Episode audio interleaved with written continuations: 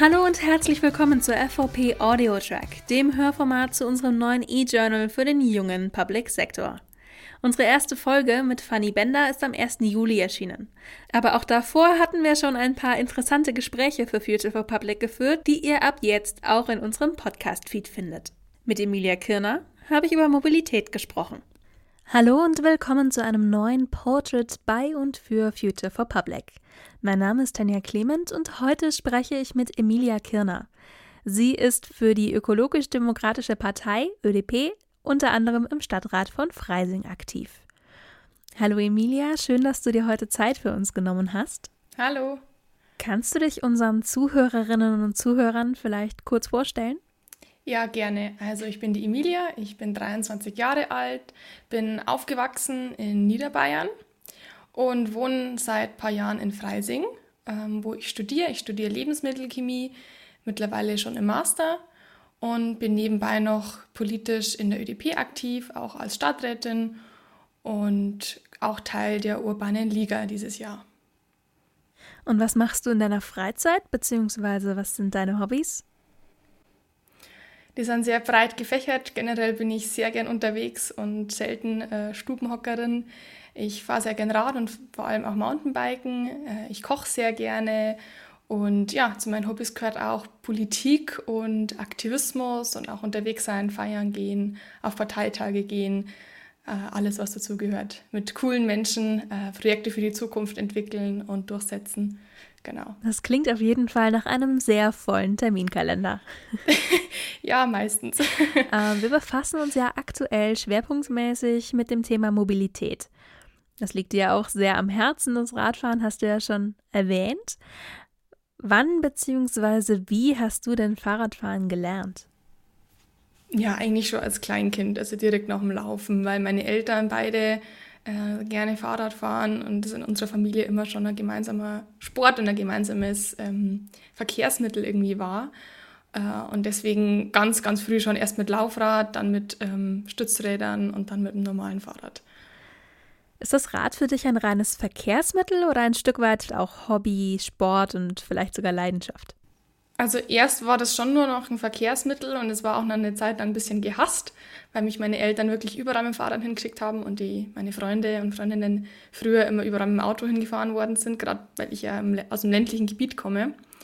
Und es war dann eher immer so ein bisschen verhasst. Äh, später habe ich dann aber die Liebe zum Mountainbike-Fahren entdeckt, auf Natur, gemeinsam mit meinen Eltern im Bayerischen Wald, ähm, wo es dann ein bisschen bergab ging. Und das war richtig, richtig schön und ähm, hat mir voll Spaß gemacht. Und seitdem fahre ich nicht nur in der Freizeit Fahrrad, sondern auch, oder halt nicht nur zum ähm, Vorankommen als Verkehrsmittelfahrrad, sondern auch äh, ja, als Sport und als Urlaubstätigkeit und genau. Gerade wenn man viel mit dem Rad unterwegs ist, merkt man ja, dass es da noch das ein oder andere Problem gibt im Verkehr. Wo brauchen wir denn bessere Bedingungen für Radfahrerinnen und Radfahrer und wie sehen die dann aus? Ich finde, die Frage ist eher, wo brauchen wir sie nicht? Also ich sehe ehrlich gesagt keinen Bereich, wo wir sie nicht brauchen. Ähm, wir haben, also die Lösungen gibt es eigentlich schon, was man für bessere Bedingungen machen kann. Äh, da brauchen wir nur eigentlich mal in unsere Nachbarländer schauen, zum Beispiel ja, nach Kopenhagen, ist jetzt kein Land, aber eine Stadt, die sehr viel für Fahrradfahrende tut. Und warum wir die Bedingungen brauchen? Naja, wir können anders das 1,5 Grad Ziel nicht wirklich erreichen. Äh, Mobilität ist ein riesiger, riesiger Punkt in der, äh, in, der, in der Klimadebatte. Und Fahrradfahren ist natürlich auch für unsere Gesundheit super. Und ich finde auch Fahrradfahren hat eine soziale Komponente, weil das einfach das günstigste Verkehrsmittel überhaupt ist. Und das kann wirklich jeder und jede nutzen. Und genau aus dem Grund braucht es da bessere Bedingungen dafür, dass es auch jeder und jede gescheit nutzen kann. Und wie setzt du dich dafür ein, dass sich da was tut? Ja, verschiedene Ebenen. Ähm, und zwar bin ich ja ähm, als Stadträtin kommunalpolitisch aktiv. Das heißt, wir versuchen auch schon äh, mit unserer Fraktion seit Jahrzehnten eigentlich in unserer Stadt in Freising die Bedingungen für Fahrradfahrende zu verbessern, mit Anträgen für bessere ähm, oder für, für, direkte Linienverbindungen, für Abstellmöglichkeiten, für ja, Unterüberführungen. Da setzen wir uns kommunalpolitisch dafür ein. Dann bin ich einer Partei in der ÖDP, die sich sehr stark für ökologische Themen einsetzt und wo natürlich auch das Fahrrad ein großer Teil davon ist. Das heißt, ich bin ja auch ähm, zum Beispiel Vorsitzende von unserem Jugendverband ähm, und wir schauen auch, dass wir programmatisch für, mit unserer Partei die Themen Mobilität äh, abdecken. Das ist nicht schwierig, weil das war eigentlich immer schon so. Also da stoßen wir auf wenig Gegenwind. Und da probiere ich es quasi auf der politischen Ebene. Und ganz aktuell seit 2020 ähm, organisieren wir halt auch mit anderen politischen Vereinigungen und anderen Gruppierungen ja, einen, ein Bürgerbegehren in Freising. Und ähm, da geht es, also es geht nur um, ums Fahrradfahren. Es ist ein sogenannter Radentscheid. Wir versuchen eben für, unseren, für unsere Kommune, für unseren Ort bessere Bedingungen für Fahrradfahrende zu schaffen. Über, ein, über Unterschriftensammlungen und eventuell später noch über ja, einen Entscheid direkt im Rathaus. Warum ist dir das Thema denn so wichtig?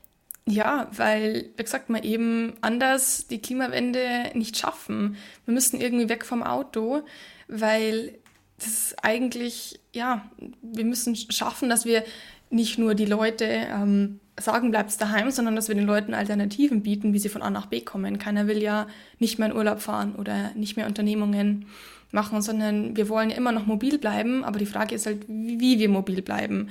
Und das muss sich halt so ein bisschen ändern. Und es ist immer so, wenn das Angebot gut da ist und wenn ein Verkehrsmittel das schnellste und das sicherste und das günstigste ist, dann benutzen das die Leute auch.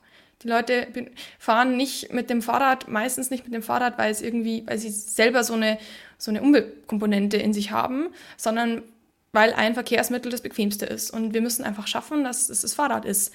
Aus den vielen genannten, aus genannten Gründen, wegen der sozialen Komponente, wegen der Klimakomponente, wegen der Gesundheitskomponente. Und wenn wir die Rahmenbedingungen schaffen, dann steigen die Leute um und wir haben sehr, sehr viele positive Vorteile dadurch erreicht. Mhm wo es so viele Gründe gibt, dass man aufs Rad umsteigen sollte. Denkst du, es entsteht da langsam ein gesellschaftliches Bewusstsein oder siegt am Ende die Bequemlichkeit? ähm, ich glaube schon, dass sich da was tut. Ich glaube, gerade in der ähm, Freizeitkomponente ist das Fahrrad immer wichtiger geworden. Auch wenn man jetzt gerade während der Pandemie wenig andere Möglichkeiten hat, haben viele Leute das Fahrradfahren für sich entdeckt. Ich sehe aber gerade nicht, dass es dann die Konsequenz auch politisch hat. Ich sehe schon auch, dass viele Menschen jetzt, dass es vielen Menschen bewusster ist, dass wir eine Mobilitäts- bzw. eigentlich eine Verkehrswende brauchen. Denen ist es bewusst. Ähm, und zum Beispiel aktuelles Beispiel im Stadtrat bekennen sich eigentlich auch fast alle Fraktionen, alle Parteien für den, die Förderung des Fahrradverkehrs, aber bei der Ausgestaltung und bei den eventuellen Einschnitten für den, ja, für den äh, motorisierten Individualverkehr schaut es dann wieder anders aus. Also man bekennt sich zu dem Ziel mehr Fahrradverkehr, aber im Endeffekt hapert es dann am Umsetzungswillen so ein bisschen oder man macht dann kleine Maßnahmen und das ist dann, ja, das sagt man, es ist schon viel passiert. Ähm, ich denke schon eben, dass da so ein Shift so ein, im Mindset da ist, aber dass eben das noch nicht so wirklich dann in Aktion gebracht wird, weil halt auch von der, von der Automobillobby halt auch schon viel Gegenwind dann kommt und wir sind halt auch äh, in Deutschland natürlich ein Automobilstandort und da ist es dann schon auch schwieriger jetzt für Entscheidungsträger und Entscheidungsträgerinnen da eine wirkliche Kehrtwende hinzulegen und wir machen es momentan einfach nur sehr langsam. Kommen wir nochmal zu etwas Persönlicherem, das wir immer gerne fragen. Ähm, und zwar, hast du ein Lieblingsessen? Und wenn ja, gibt es dazu vielleicht eine kleine Anekdote, die du uns erzählen möchtest? Ähm, ja, und zwar ist mein Lieblingsgericht äh, Gemüselasagne. Und zwar ähm, habe ich bis jetzt immer damit Menschen überzeugen können, dass Lasagne ohne Fleisch auch gut schmeckt. Und ich kenne das Gericht schon von meiner Mama, die hat es früher immer gemacht und das war eigentlich eines der, ich habe früher nicht so gern Gemüse gegessen und es war immer eines der Gerichte, die ich trotz allem geliebt habe. Sie hat immer ganz viel Gemüse reingeschnippelt, ganz klein gemacht und wirklich mit sehr viel Liebe geschaut, dass wir als, als kleine Kinder genügend Gemüse essen. Und deswegen mache ich das Gericht auch immer noch voll gern, auch für Freunde und auch für mich selber, weil es einfach so ein ja, so ein leckeres Gericht ist, was wirklich jeder eigentlich mag. Lasagne mag. Also ich kenne niemanden, der keine Lasagne mag. Solange Nudeln involviert sind, sind die meisten dabei. Das stimmt, ja. das stimmt. Du engagierst dich ja jetzt nicht nur im Ratentscheid, sondern bist auch sonst politisch sehr aktiv und hast 2015 zum Beispiel mit anderen eine Ortsgruppe der jungen Ökologen gegründet. Wie kam es denn dazu? Ja, also tatsächlich habe ich mich schon so mit 16, 17 ähm, habe ich schon so einen Drang gehabt, irgendwie was zu ändern, weil man merkt einfach, der Status quo ist nicht der Idealstatus in dieser Welt. Und ich hatte einfach nicht konkret an, anhand von speziellen Projekten oder Ideen, sondern eher so eine generelle Einstellung, ich will irgendwie auch was für, diesen, für diese Welt tun. Und ich will irgendwie auch meinen, meinen Impact irgendwie machen. Und für mich war irgendwie klar, das muss politisch passieren, weil halt da am meisten entschieden wird. Und dann habe ich mir die Parteiprogramme angeschaut, bin bei der ÖDP gelandet, weil ich mich äh, damals am meisten repräsentiert gefühlt habe von der Partei. Und habe dann eben ziemlich schnell Anschluss gefunden, bin dann über die, den Jugendverband auch eben zum normalen Verband in den Vorstand und bin dann hier als Stadträtin für die Partei aktiv. Also das ist dann ziemlich schnell innerhalb von vier, fünf Jahren äh, bergauf gegangen und hat immer mehr Spaß gemacht. Und was mir am meisten Spaß macht, ist, dass man einfach wahnsinnig viel lernt, wie Demokratie funktioniert. Also wenn man so in einer Partei drinnen ist, dann merkt man mal, wie, wie schwierig die Prozesse sind, bis man sich auch als Partei, die eigentlich den, ja, dieselbe Meinung hat und haben sollte, wie schwierig es ist, sich auf kleine, auf die kleinsten Dinge irgendwie zu, zu einigen und das auszudiskutieren. Und ähm, da ich das immer wieder mitbekommen habe über die Jahre, hat es auch immer wieder mehr Spaß gemacht, wenn man auch dann immer mehr selber mitdiskutieren kann, man immer mehr dazu lernt. Deswegen bin ich auch immer noch in der Politik und werde wahrscheinlich auch noch äh, da bleiben. In deiner kurzen Vorstellung ganz am Anfang hast du erwähnt, dass du auch Teil der urbanen Liga bist. Kannst du für alle, die noch nie was davon gehört haben, kurz erklären, was das ist?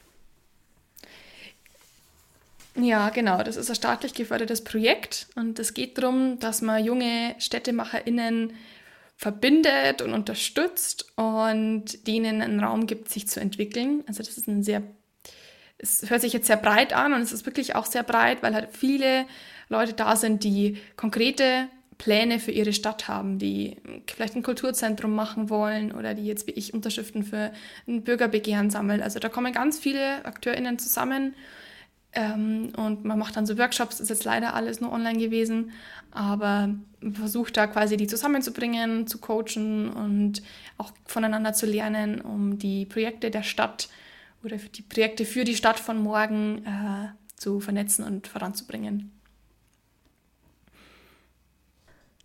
Projekte für die Stadtentwicklung und auch der politische Shift hin zum ja, beziehungsweise weg vom Auto sind ja eher langwierige Prozesse. Was ist dann ein konkreter erster Schritt, den wir politisch oder individuell machen können, um unser Umfeld lebenswerter zu gestalten oder einfach umweltbewusster zu leben? Ja, für mich ist der erste Schritt, dass man wieder mehr auf die Regionalität vor Ort schaut. Das hat viele, viele Komponenten, die ja mit reinspielen. Das ist vielleicht auch so ähm, Thema Urlaub vielleicht daheim oder vor Ort. Es ähm, beinhaltet das Thema kurze Wege, dass man Nachversorger vor Ort hat, dass man Kultur vor Ort hat, dass man Vereine vor Ort hat, dass man auch schaut, dass die Lebensmittelproduktion möglichst regional ist. Und wenn man das alles schafft, stärkt das die die ähm, Communities total und auch die Orte total, macht es zu lebenswerten Ortszentren, Stadtzentren, äh, zu lebenswerten ja, äh, Orten einfach. Und das hat auch noch die Komponente, dass das dann wieder sehr umweltbewusst einfach ist, wenn man nicht so weit fahren muss zum nächsten Supermarkt oder wenn man sich auch vor Ort vielleicht einen Job hat oder vor Ort eine Industrie hat, dann muss man gar nicht so weit pendeln.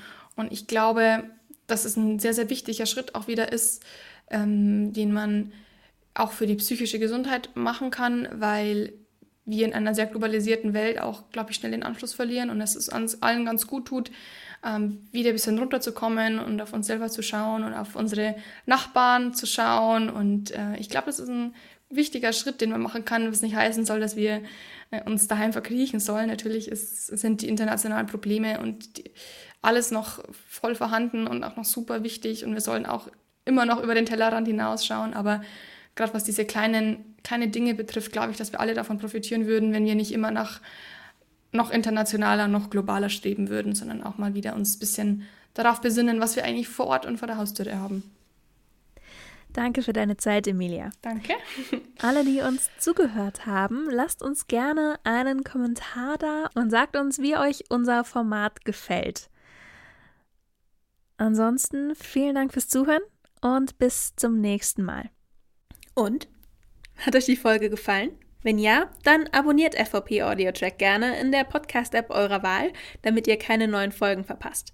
Und bis dahin findet ihr auf fvp.online noch jede Menge toller Themen. Schaut doch mal rein.